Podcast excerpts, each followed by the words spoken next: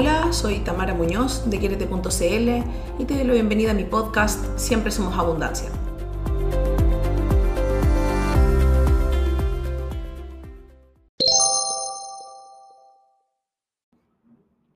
Hola, ¿cómo están? En este episodio de hoy quiero hablarles un poco, sobre todo porque nos adentramos a diciembre, esta es la primera semana de diciembre del año 2020, em, y caemos en la tentación de evaluar nuestros propósitos 2020 y es posible que esos propósitos 2020 no se hayan cumplido de la manera más apropiada por la pandemia, por todo lo que ocurrió. Y te quiero invitar a que te cuestiones sobre todo porque venimos saliendo del eclipse de luna llena en Géminis y nos aprontamos a un eclipse que va a ocurrir con luna en Sagitario, a cuestionar nuestras creencias, que ya sé que lo hemos venido hablando hace muchos capítulos.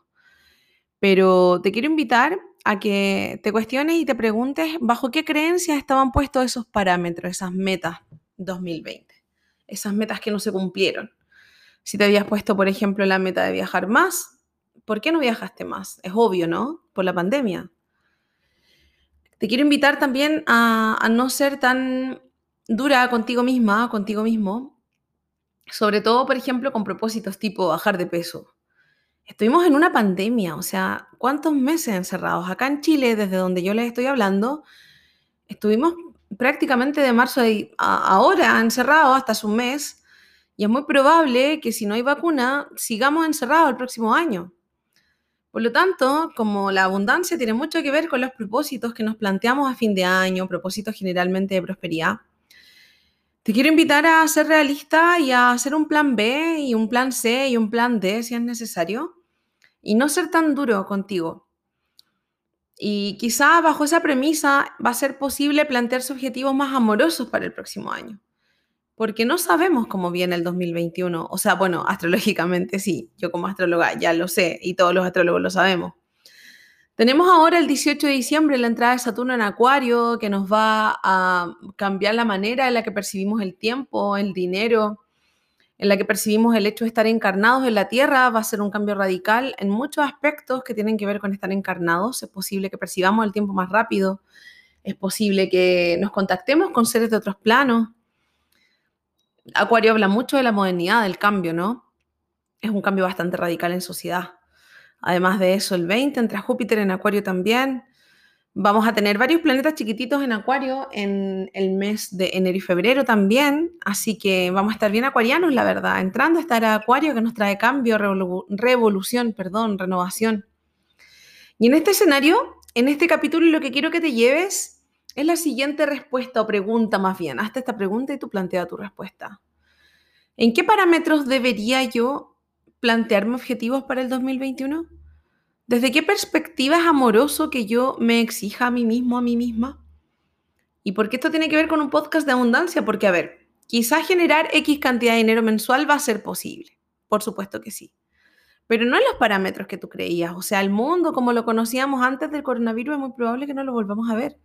Es muy probable que el online, para todo lo que estamos viviendo, eh, se mantenga, es muy probable que por un eh, tiempo extenso tengamos que estar en casa.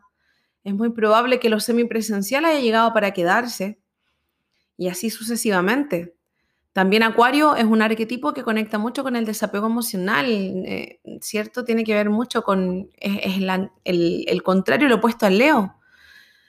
Comunicarnos por internet es muy acuariano, eh, tener los contenidos, tener texto a disposición de todo el mundo es muy acuariano. Por lo tanto, voy a dedicar un episodio especial, obviamente, a la entrada de Saturno en Acuario dentro de los próximos días y de hecho la actualización de mi curso de abundancia va a hablar sobre eso también. Te quiero invitar a, mm, no ser duro, dura contigo misma, contigo mismo, cuando mires tus propósitos 2020 y desde ya vayas pensando desde qué punto de vista es posible plantearse propósitos para el 2021. Y a entender que el mundo como lo conocíamos ya no va a volver. Sin embargo, siempre tenemos una posibilidad de de reinventarnos, de morir, de renacer.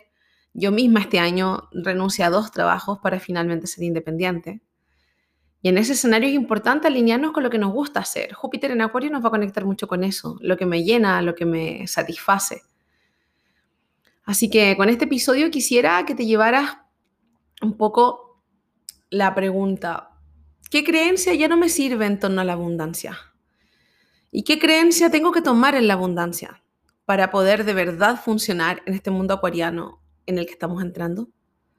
¿De qué manera logro romper esas creencias añejas, antiguas respecto a la abundancia y logro tomar creencias nuevas?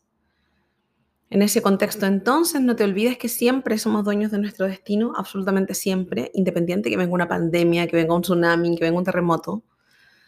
Y finalmente, tal como dije en el episodio anterior, el primer paso para cambiar una creencia es tomar responsabilidad por nuestra propia vida. Así que te dejo con esas interrogantes, con ese cuestionamiento, si haces el ejercicio, etiquétame con el hashtag siempre somos abundancia y con mi arroba quiérete.cl para ver si es que hiciste el ejercicio, en Instagram sobre todo. Te mando un abrazo, un beso enorme y no te olvides de que siempre somos abundancia. Linda semana para todos.